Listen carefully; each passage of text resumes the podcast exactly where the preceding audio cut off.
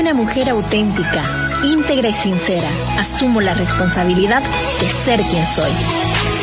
Ser una mujer auténtica es ser una mujer que conoce sus debilidades y fortalezas y con todo eso sale adelante. Ser auténtica es mostrarse tal y como somos, con problemas y con miedos, y a pesar de todo, salir adelante muy contenta de estar con todos ustedes. La verdad que tenemos un temón porque a mí me encanta hablar de esto porque realmente en este tiempo poder hablar del amor y el compromiso que podemos hacer nosotros como personas en el amor es muy importante y poco se habla del tema por el miedo que tenemos. Yo tenía que representar, por supuesto, a mi gremio en esta entrevista porque tanto vos como nuestra invitada son unas expertas en el amor en pareja y no dice no tanto, pero ahí vamos. Pero nos van a guiar precisamente. Esta, esta entrevista es para todos, para hombres, para mujeres, cristianos y no cristianos. ¿Por qué? Porque el amor es universal y por supuesto la invitada que hemos estado anunciando durante varios días nos acompaña desde Miami, Florida, en Estados Unidos. Ella es Cecilia Alegría, conocida también como la doctora Amor, es escritora, conferencista internacional y terapeuta de pareja. Cecilia, un gusto tenerla aquí en Auténticas. Ay, chicas bellas, mis auténticas preciosas de mi amada Bolivia. Para mí la felicidad y estoy sumamente regocijándome aquí en lo que significa el tema de los solteros, porque resulta que yo tengo un club de solteros cristianos desde hace un año y el Señor puso esta misión en mi corazón y, con mucho trabajo y mucho esfuerzo he perfeccionado este grupo humano hasta lograr alcanzar 100 socios, de los cuales hay 12 parejas formadas y dos una que ya se casó el 24 de octubre y otra que se me casa el 19 de diciembre, que están demostrando que mi club funciona. Así que solteros bolivianos, aquí está su doctor Amor para ofrecerles consejo al respecto. Por ahí se están preguntando de dónde nace la doctora Amor, por qué la doctora Amor.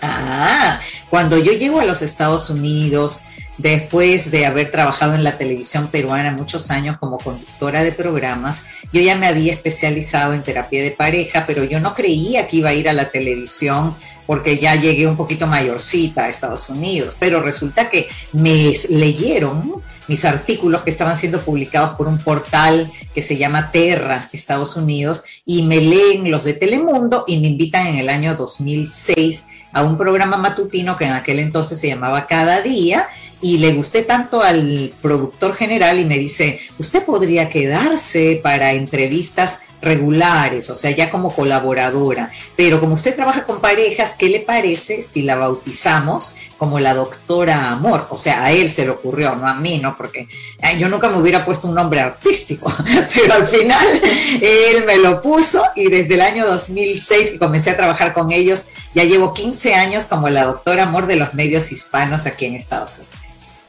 Ahí está, ya saben por qué la doctora Amor, ¿no?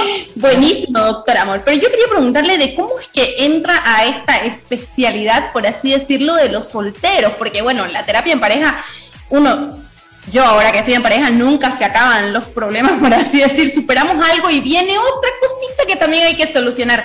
Pero no me haya imaginado animarse a entrar al área de los solteros y poder decir, ok, aquí estoy yo para ayudarlos. Buen punto, porque sabes qué sucede, como trabajo tanto con parejas, siempre me la paso analizando cuál es la causa principal de lo que podemos llamar fracaso matrimonial, porque en los Estados Unidos, no sé cómo ande en Bolivia, pero en Estados Unidos de cada dos parejas que se casan, una se va a divorciar. Es una estadística altísima, es el 50%. Entonces es tan triste que uno se pone a trabajar en el área de las causas y descubrí que una de las primeras, tal vez de las principales, es la falta de preparación para el matrimonio. Nadie cree que necesita prepararse, todo el mundo cree que sabió, nació naciendo, eh, nació, ah, perdón, nació sabiendo, ay, que acabo de grabar tres programas de televisión, chicas, y estoy un poco así turulata. todo el mundo cree que nació sabiendo lo que es el amor y que no tiene que estudiar nada. Fíjense, cuando uno va a una universidad, uno estudia una carrera, ¿no? Y no necesariamente en una universidad, cualquier oficio que uno tenga que aprender, los oficios que inclusive son considerados menores, requieren de una capacitación. Y sin embargo, para casarse nadie se capacita, para ser padre nadie se capacita, y por eso tenemos las desgracias. Entonces fue Dios quien puso en mi cabecita esta idea de abrir un ministerio, es más que un club, es un ministerio porque no tiene fines de lucro, ¿no? De apoyar a los solteros para prepararse eh, para el amor, para casarse y para descubrir a la persona correcta, porque el otro gran problema que encontramos es que la gente se casa con la persona incorrecta. Y si la persona es incorrecta, no hay cómo sobrevivir a las tormentas de la vida. Claro, porque no, se casan tal vez con unas expectativas muy altas o no se hicieron tal vez ciertas preguntas que luego en el matrimonio dicen, bueno, pero aquí somos como el agua y el aceite más o menos, porque ni siquiera llegan a tener como que los mismos gustos. Así es. Pero la plataforma más importante que he creado, que es como una pirámide, para reconocer cuáles son los niveles que una pareja debiera tener antes de casarse para saber que le va a ir bien en la experiencia matrimonial, es una pirámide que en la base tiene la atracción física, porque sin eso no se deben casar, ni siquiera se deben ir a vivir juntos, porque si no se gustan, bueno, que se queden solamente de amigos, ¿no? Pero tiene que haber una alta, fuerte atracción física. El segundo nivel es la compatibilidad intelectual. Mucha gente nos puede parecer atractiva físicamente, pero a la hora en que conversamos, descubrimos que esa persona no tiene lo que anhelamos en el plano de la inteligencia, y no necesariamente porque tenga que ser brillante, sino porque tiene que tener cierto nivel cultural como para poder desarrollar una interesante conversación. Porque una vez que uno descansa del sexo, que no puede ser 24 horas del día, 7 días a la semana, hay que hablar, hay que hablar.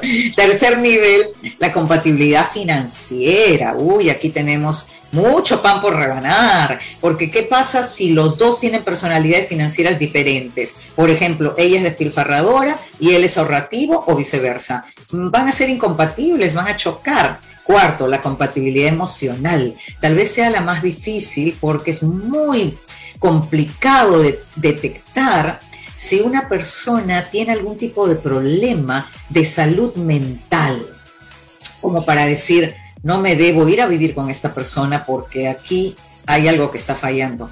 Eso demora demasiado, demora demasiado como para uno poder decir, conozco tanto y tan bien a esta persona que estoy segura que está cuerda ¿ah? en sus cabales y no tiene ninguna enfermedad mental.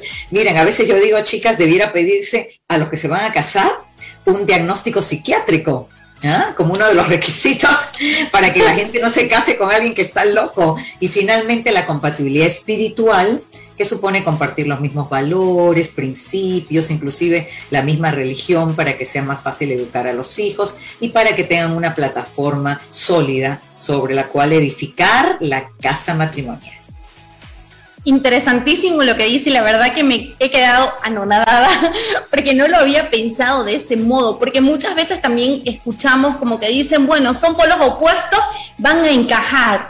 Eh, y a veces tratamos de encajar en algo en lo que no queremos cambiar. Por ejemplo, usted hablaba mucho sobre el tema de, eh, bueno, lo financiero, que a veces también lo dejamos a un lado y quizás queremos encajar dentro de una persona, como usted dice, despilfarradora, con otra que es ahorrativa y yendo hacia el mismo fin, obviamente no van a encontrar quizás un punto medio. O al mismo tiempo, yo ahorita pensando decía, ok, ¿qué tal cuando pasa de que me caso con una persona que no quisiera que su pareja trabaje, digamos, o quisiera que la pareja esté en casa, cuida a los hijos, y la otra persona no tiene eso ni siquiera considerado en sus planes. Uf, buenísimo el punto. Por eso todo esto se tiene que dialogar cuando uno ingresa a la primera etapa. Yo tengo, chicas, una teoría que planteo en mi club de solteros cristianos que se llama la eh, teoría del amor inteligente, que yo misma he creado, que tiene tres etapas. La primera etapa es de la amistad pura, es decir, puede haber cierta atracción, pero no se van a besar. Van a conversar mucho, van a salir a pasear, a tomarse un helado, a caminar, pero van a comenzar a mirar a esa persona con ojos objetivos, porque en cuanto comience el beso, el abrazo y ni qué decir lo que viene luego, se pierde completamente la objetividad. Entonces, mm, tenemos que en esa etapa de amistad comenzar a hablar de ese tema que tú mencionaste y tantos otros. Porque, por ejemplo, ella le puede preguntar, ¿no? Si tú te casaras en algún momento, eh, no conmigo, con cualquier otra, otra chica, eh, ¿te gustaría que tu mujer trabajara? Y de trabajar, que trabajara inclusive más que tú y que tú pudieras estar en casa y compartir las labores domésticas y ayudarla con los quehaceres domésticos, con el cuidado de los hijos, y ahí él va a hablar. Y ella, oh, atención, atención, él está revelando quién es verdaderamente. Recuerden que hay una diferencia entre ser amigos y estar de novios. Y el problema de los novios es que toda esa catarata de hormonas, la famosa dopamina que los hace sentir que están en las nubes, así como volando, las endorfinas, las hormonas del placer, la oxitocina, que es curiosamente la hormona del amor, que se dan el primer beso y ya quedaron enganchadísimos les quita la posibilidad de ver.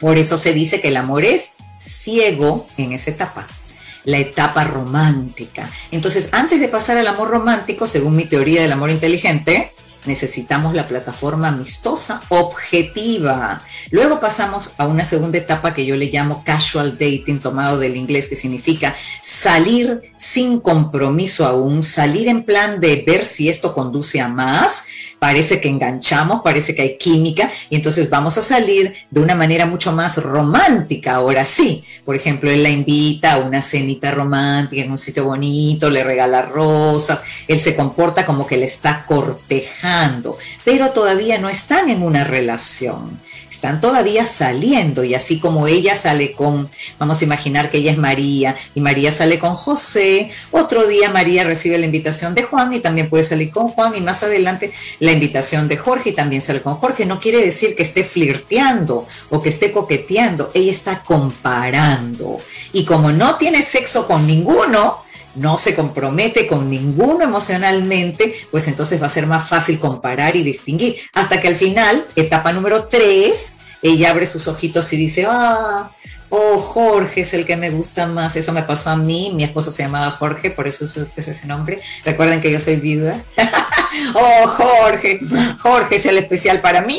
Y ahí se pasa a la tercera etapa que se llama dating exclusively que significa yo solo salgo con esta persona y nadie más. Y ahora sí estoy en una relación. Entonces se dan cuenta que toma tiempo. Algo sí que usted ahorita menciona y que me encanta porque toma, como dice, toma tiempo. Yo siempre me acuerdo y lo pongo de ejemplo que cuando yo estaba enamorando, mi esposo, eh, bueno, él estudia, él es médico y él estudiaba en ese tiempo medicina y yo le decía, porque él desde, desde que éramos amigos, él me dijo que siempre él quiso hacer su especialidad en otro lugar, ah. que no sea Bolivia. Entonces yo le decía, no importa, yo con vos me voy hasta la China. que fue porque nos saltamos esta etapa, porque obviamente ya de casados nos tocó vivir la distancia, porque no me fui ni siquiera a Brasil, que fue donde él estudió. Entonces pasamos muchas dificultades que obviamente luego fuimos superando, pero no dejan de ser dificultades al fin, heridas y todas estas cosas que lastiman y luego tiene que venir una terapia de pareja para poder eh, sanar y avanzar. Entonces, ahorita que usted lo dice, me encanta porque es entender que no podemos saltarnos etapas para evitarnos heridas que luego podrían terminar en una ruptura. Exacto. Y fíjate que la gente se deja guiar por estas hormonas tan potentes y se van a la cama rapidísimo. Y eso es lo peor que puede suceder. ¿Por qué? Porque cuántas personas ustedes conocen que se encuentran atrapadas en relaciones disfuncionales, que en realidad no sirven para nada, pero ¿por qué se mantienen juntos? Porque el sexo es bueno. ¿No han escuchado eso?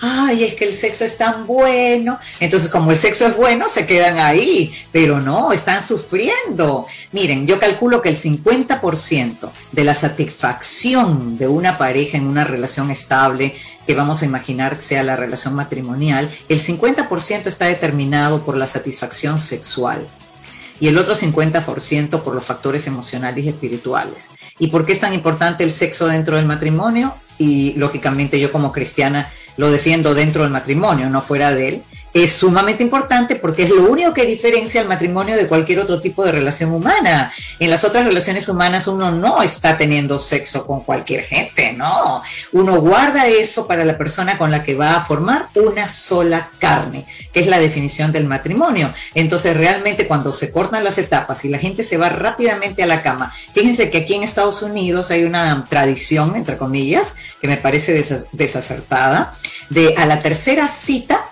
ya una chica de cualquier edad sabe que le tocaría irse a la cama con el pretendiente, porque él ya le pagó tres cenas y ella tiene que compensarlo de alguna manera. Y eso está totalmente desacertado. Después de una tercera cita, uno no sabe todavía quién es ese ser humano. Una no se debe exponer a eso. Y yo creo que los hombres también tienen que cuidar más ese plano. Hemos hablado de niveles, de etapas, eh, de ciertas preguntas, eh, no, no preguntas, pero temas que tendríamos que estar abordando, pero ahí hay un miedo también, el que no diga la otra persona, qué intensa que es esta chica, ni siquiera somos nada y me está haciendo esas preguntas. Por eso es que yo creo que se debería ser tal vez un poquito más sabia ah, en la forma en la cual preguntar o abordar estos temas. Ah, sí y sobre todo no hacerlo muy tempranamente tampoco, ¿no? Por ejemplo, esas preguntas que yo les he dado para la etapa amistosa se podrían hacer después de uno o dos meses de conocer a la persona. No, me la acaban de presentar y ya le estoy preguntando, este, ¿tú tendrías hijos si te casaras? No, pues. Totalmente desacertado.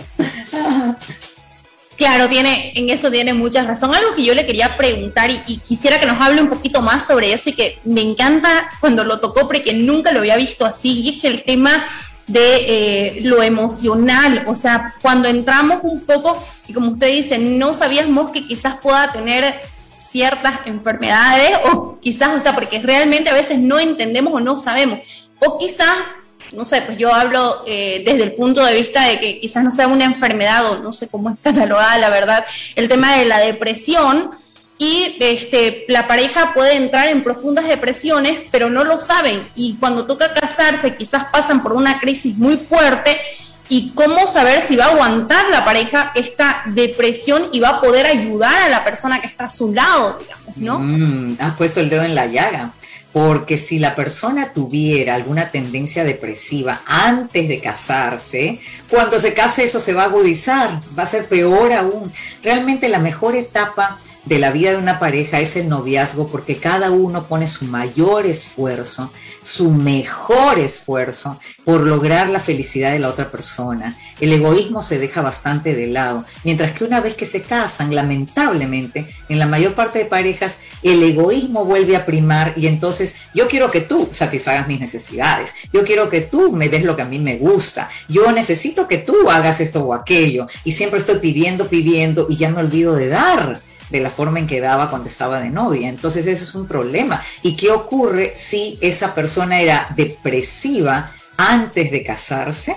Cuando se case, debido a la rutina, y la prevalencia de cierto tedio, porque llega un momento en que debido a la presencia de los hijos que requieren de muchísima dedicación y energía, más los problemas financieros, más el estrés laboral, más una serie de conflictos que se dan en la vida conyugal, pues esa persona se deprime más aún y con cierta razón. Entonces, ¿qué tenemos que hacer? Tomarnos más tiempo en detectar esos problemas. Ejemplo, una persona que nos llama por teléfono y nos dice, sabes, hoy día no voy a poder ir a, verte porque me la voy a pasar todo el día en cama, porque la verdad que me estoy sintiendo mal y estoy sintiéndome triste, eh, algo malo pasó en el trabajo y no sé cómo afrontarlo. Ya nos está dando una banderita amarilla de que esa persona quiere quedarse en cama todo un día y debiéramos abrir los ojitos y no dejarnos llevar por estos cuentitos chinos de que cuando me case lo voy a cambiar cuando me case todo va a mejorar. Al revés, seamos realistas. La realidad indica que lo que está dándose mal en el noviazgo empeorará en el matrimonio. Y por eso no que El Salvador, ¿no? Sí. Entonces, ¿qué hay que hacer, chicas? Hay que analizar todo esto con mucha calma. Entonces, yo siempre doy como consejo a los solteros, ya que tengo mi club de solteros cristianos, que pongan a prueba la eh, salud mental de la otra persona de manera disimulada, obviamente, ¿no? Nadie les va a decir, uy, hoy día vamos a salir a hacer unas pruebas para ver si estamos locos. No, es una prueba de salud mental bien disimulada. Yo le digo a las chicas, ¿no? que son las que más me piden consejo, dice sea de paso, porque los caballeros creen que no necesitan el consejo de la doctora Amor, así que ni siquiera me acerco a sugerirles nada. Pero a ellas siempre les digo, mira, cuando él te saca a pasear, cuando él te invita a cenar, él está en pose, tú lo estás viendo en pose, está mostrando su mejor yo. Vas a hacer lo siguiente lo vas a llamar y le vas a decir, ay, necesito que me ayudes porque tengo un problema mecánico en el auto o necesito cambiarle el aceite, lo que tú quieras inventar con respecto al auto o de repente es verdad que ella le toca su mantenimiento y no tengo con quién ir tú sabes que ahí la espera es un poco larga y así vamos a poder conversar. ¿Me acompañas al taller? Atención, un taller de reparaciones de autos no es un lugar para tener una cita romántica, no. Ahí vamos a estar con una larga espera y él va a probar su paciencia. Y de repente, mejor aún si ella elige un día en que sabe que va a estar el taller atiborrado de gente y la espera va a ser más larga aún para probar su paciencia, probar su buen humor. Otra prueba sencilla es verlo conducir a él, ¿no? Conducir su auto. En horas de alto tránsito, lógicamente, porque no le vamos a pedir que conduzca en la madrugada donde no hay nadie, no, en el momento en que está el tránsito en su peor eh, parte del día, ahí le decimos, ay, necesito que me lleves a tal parte, que fíjate que no tengo el auto, está así, está así, me podrías llevar a hacer este trámite. Y el hombre en el auto ahí como loco, metiéndose, cruzándose, gritando, haciendo señas a los conductores, señas impropias, etcétera. Bandera roja, o sea, ni siquiera hay bandera amarilla, bandera roja. Ese que estás viendo es el hombre real, no está fingiendo. Ese es el. Así que prepárate si eso es lo que quieres para más adelante. Y lo mismo pueden hacer los caballeros con las damas, ¿no es cierto? Ponerlas a prueba, por ejemplo, llevándola a conocer a la mamá. El caballero lo lleva a la chica a conocer a la mamá y ahí la va a ver actuando muy tensamente. Wow, la verdad que quienes están viendo esto, guarden este pedacito, a las chicas les va a servir y a los chicos también. Algo que hablaba es acerca de ser realista, y, lo, se puede confundir esto con el egoísmo, tal vez decir, pero el amor todo lo puede. No importa si es de otra religión, con mi amor va a cambiar. Eso no sucede. No, no sucede. Y entonces en la parte de la compatibilidad espiritual, para los cristianos está nuestro querido apóstol Pablo, 2 Corintios 6, 14. No se unan en yugo desigual, porque ¿qué tiene que ver la luz con las tinieblas, verdad? Entonces, unirse en yugo desigual es unirse con alguien que cuando tú le hablas de Jesús, te dice que Jesús es un profeta o un gran maestro, ah, sí, qué linda historia, o la Biblia, sí, ese libro fue escrito por hombres, tiene muchas equivocaciones, y tú te vas a casar con alguien que luego le diga eso a tus hijos, cuando tú como cristiana sabes que la Biblia es un libro inspirado por Dios y que todo lo que está ahí es palabra sagrada, palabra santa, entonces van a dar choques. No te puedes casar con un inconverso y mucho menos si es agnóstico. Los agnósticos son los que les da igual, si Dios existe o no existe, les da igual. Ay, eso va a ser un fracaso rotundo, porque a la hora de educar a los hijos, inclusive si no tienen hijos, van a tener que comulgar en lo más importante. ¿Y qué es lo más importante? Adorar juntos, alabar juntos, orar juntos, ir a la iglesia juntos, ponerse de rodillas clamando por la ayuda de Dios, que es el único que puede salvar matrimonios. Porque ningún hombre, ni psicóloga, ni psiquiatra, ni nadie importante con muchos títulos puede salvar un matrimonio, solamente Dios lo salva. Espectacular lo que está hablando y sí, me encanta cuando lo menciona porque a veces tenemos ese pequeño error y aún me voy un poquito más allá de lo espiritual en general, porque queremos ser a veces las mujeres las salvadoras del hombre, cambiarlo y decirle yo le voy a ayudar a que él deje de ser malo, a que él deje de ser celoso, a que él deje de, tener exactamente o a que deje de tener una vida tan destructiva. Y el hombre a veces también quiere sacar a la mujercita de ese lugar y llevarla a ser una reina, pero muchas veces chocamos aún con diferencias culturales que son mucho más fuertes, ¿no? Sí, sí. Y hablando de diferencias culturales, fíjate que en mi club aquí en Miami tengo gente de todas las nacionalidades, todas las nacionalidades latinoamericanas y también algunos gringos. Entonces hay gente más tropical, vamos a llamarlo así. Ahí tenemos a los venezolanos, a los colombianos, a centroamericanos. Tenemos gente que es menos tropical, porque no he encontrado otro término para definirla, que somos los peruanos, los bolivianos, los ecuatorianos, los chilenos, inclusive los argentinos. Y entonces cuando se mezclan, he encontrado parejas que me han dicho, por ejemplo, un boliviano o boliviana con eh, un venezolano o venezolana. Uy, no, que es que tenemos muchas diferencias culturales, que como que no eh, empatizamos, no hay esa empatía que debiera haber. ¿Por qué? Porque, por ejemplo, nos hemos acostumbrado a mirar el mundo con determinados ojos, con darles un ejemplo pequeñito de las diferencias, ¿no? Yo nací en Cuba, pero me crié en Perú, entonces tengo de los dos lados, del lado tropical y del lado no tropical. Y cuando yo voy a Perú, todo el mundo se queja de mi risa escandalosa, que es risa cubana.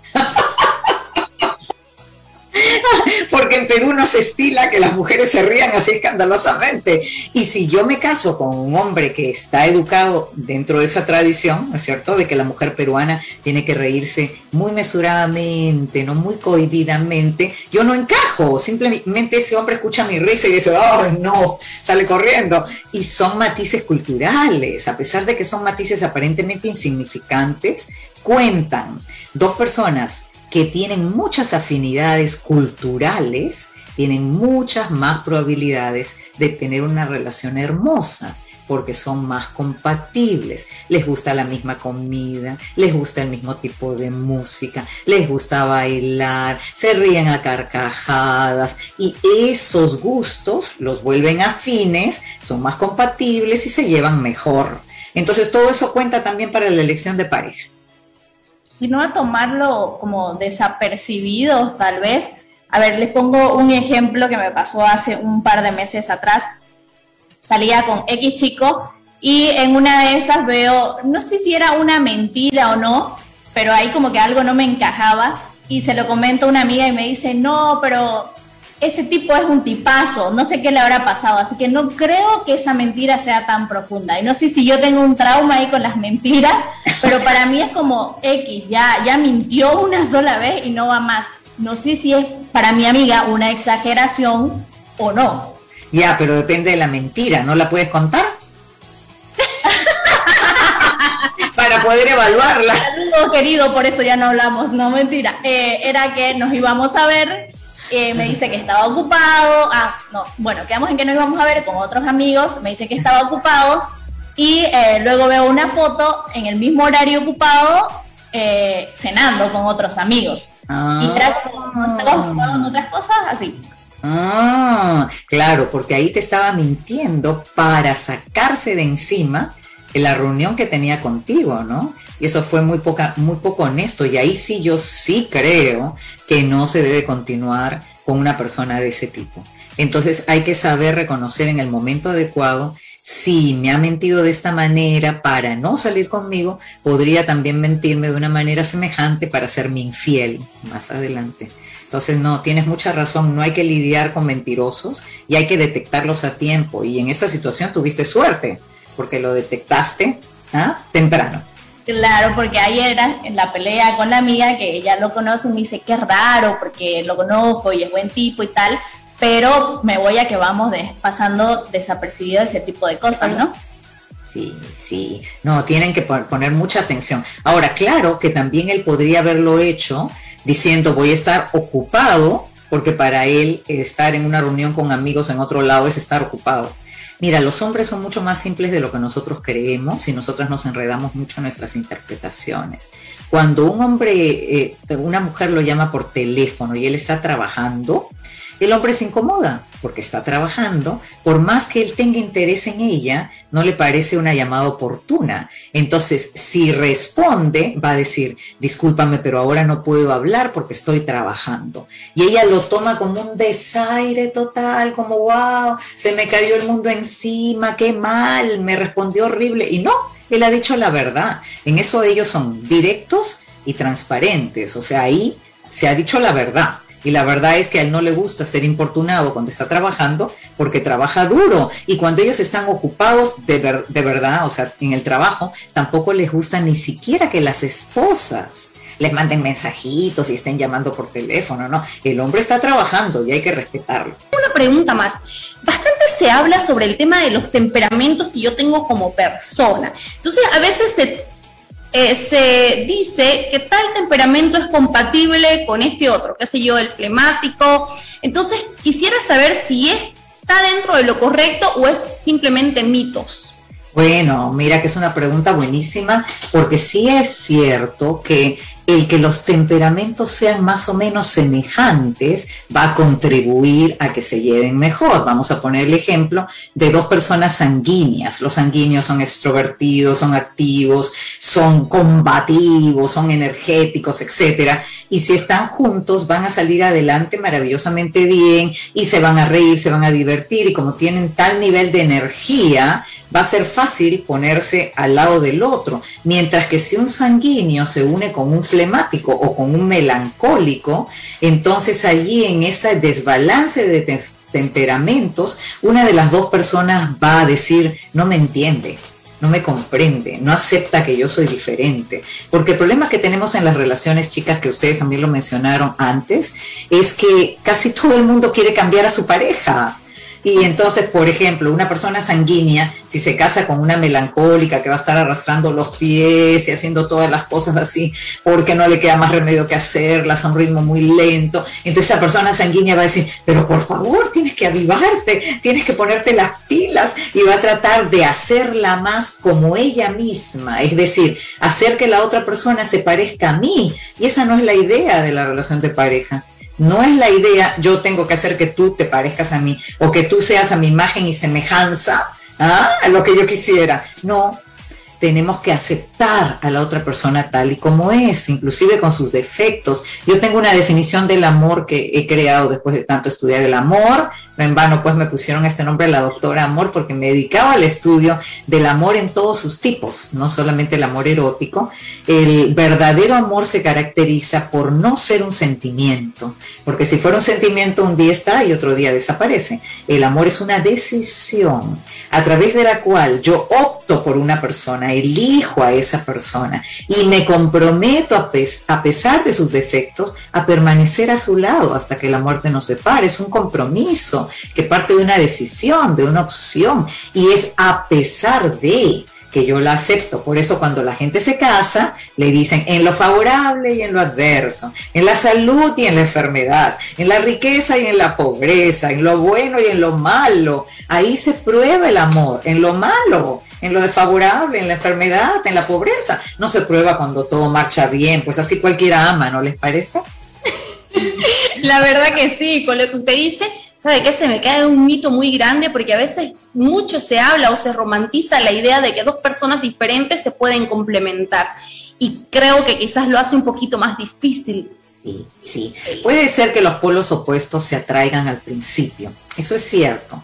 Porque en la etapa del dating, por ejemplo, si él es muy calmado, es muy relajado, es lento y ella es la pildorita eh, o pilas, la que es muy, muy pilas y muy energética, entonces ella siente que cuando está al lado de él, él la tranquiliza y eso puede servir, y él siente que ella le da vida y eso puede servir, pero una vez que se casan y el tedio, la rutina entran al matrimonio como parte inclusive inherente a la relación de pareja viviéndose bajo el mismo techo, entonces ella lo ve a él ahora con malos ojos, lo ve como pasivo, inactivo, quedado, lerdo, lenteja, lo que le quieran llamar. y él la ve a ella como una hiperkinética, histérica, alterada, con demasiada energía. O sea, ya cambiaron la percepción totalmente y es la misma persona, pero es que son polos opuestos que se atraen al principio y que luego se repelen. Podríamos estar horas aquí hablando de este tema, viéndolo desde un punto, desde el otro, de verdad, pero ya nos queda muy poquito tiempo. Una última pregunta y atención, solteros y solteras, ¿cómo salir de la soltería y no morir en el intento? ¿Cómo es ese primer paso? Ay, sí. El primer paso es preguntarse si uno está listo porque no se trata de jugar a que voy a ver qué hay en el mercado del amor, no, se trata de saber que uno va a comprometerse en una relación para construir una relación de largo plazo, una relación seria, y entonces no se pregunten tanto, lograré encontrar a la persona correcta allí afuera, ¿dónde estará mi príncipe azul? Dice ella y él, mi princesa encantada, no, ustedes en vez de pensar en esa persona correcta, en esa persona ideal, deben concentrarse en ser ustedes mismos esa persona ideal, esa persona correcta para aquella que Dios ha reservado para ustedes. Si ustedes no están listos, Dios no suelta la prenda. Dios no suelta la bendición. o sea, razón. tiene que prepararse. La gente se concentra tanto en que la otra persona tiene que ser así, la otra persona tiene que ser así, y le piden peras al olmo inclusive, y ellos no hacen nada, están cruzados de brazos. Es más, hay mucha gente muy pasiva que dice, si Dios dispone que algún día yo conozca a esa persona, Dios la pondrá en mi camino, pero si estás todo el día metido o metida en tu casa, ¿Cómo crees que Dios va a poner en tu camino a esa persona? Tendría que mandártela por la chimenea si tuvieras chimenea. Es muy importante lo que dice porque por ahí yo quiero un, no sé, la roca así de fisicudo, pero no me pongo tampoco en forma. Creo que lo que pido también tengo que dar. Amén. De eso se trata la relación de pareja. Todo aquello que yo busco en el otro lo tengo que tener primero yo. Si yo quiero una persona elevada espiritualmente, que esté muy cerca del Señor, ¿dónde estoy yo en mi relación con Dios? Si yo estoy como cristiana del mundo o cristiana bebé ahí con la justa, como dice el apóstol Pablo, tomando la lechecita del Evangelio porque todavía no puedo masticar nada, ¿cómo voy a pedir a alguien pues que esté a ese nivel? Ni me va a mirar porque va a pensar, no, esta persona recién empieza en los caminos del Señor. Entonces tenemos que madurar en nuestra fe y estar listos para encontrar a la persona correcta, preparándonos en todos los campos, el plano físico, el plano intelectual, el plano emocional, sacando toda esa carga pesada que traemos de otras relaciones, perdonando, olvidando, eh, cambiando, renovando nuestra mente, como dice el apóstol Pablo en Romanos 12.2, y físicamente, obviamente, como tú dijiste, todo lo que yo pido en el otro lo tengo que dar. También espiritualmente tenemos que prepararnos para que esa persona pueda ser, en el caso de la mujer, nuestro líder espiritual. La mujer tiene que ser la ayuda idónea, pero no va a ser la líder espiritual de su hombre.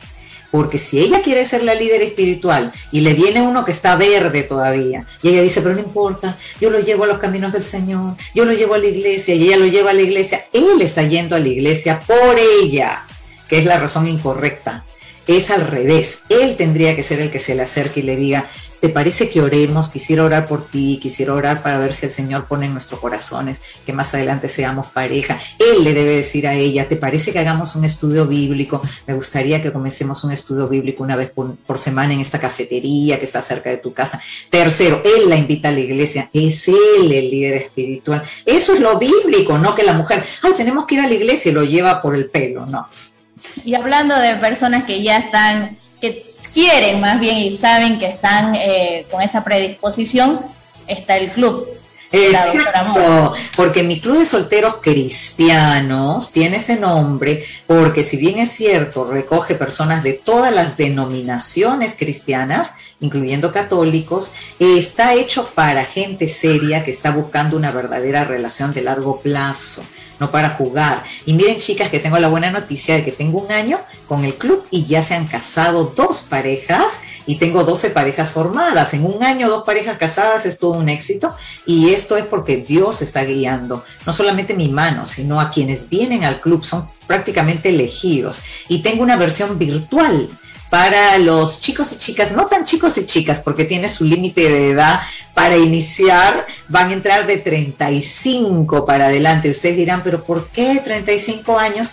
Miren, yo fervientemente creo que las personas más jóvenes tienen más chance, tienen más oportunidades que las no tan jóvenes, ¿no? Y entonces a partir de cierta edad para una mujer sobre todo que trabaja y de repente ya tiene hasta uno o dos hijos a los 35, le es más difícil conseguir pareja. Entonces, por eso Dios me dio esta misión de ayudar a los que menos probabilidades tienen, de 35 a 65, y pueden registrarse online porque tengo un club virtual.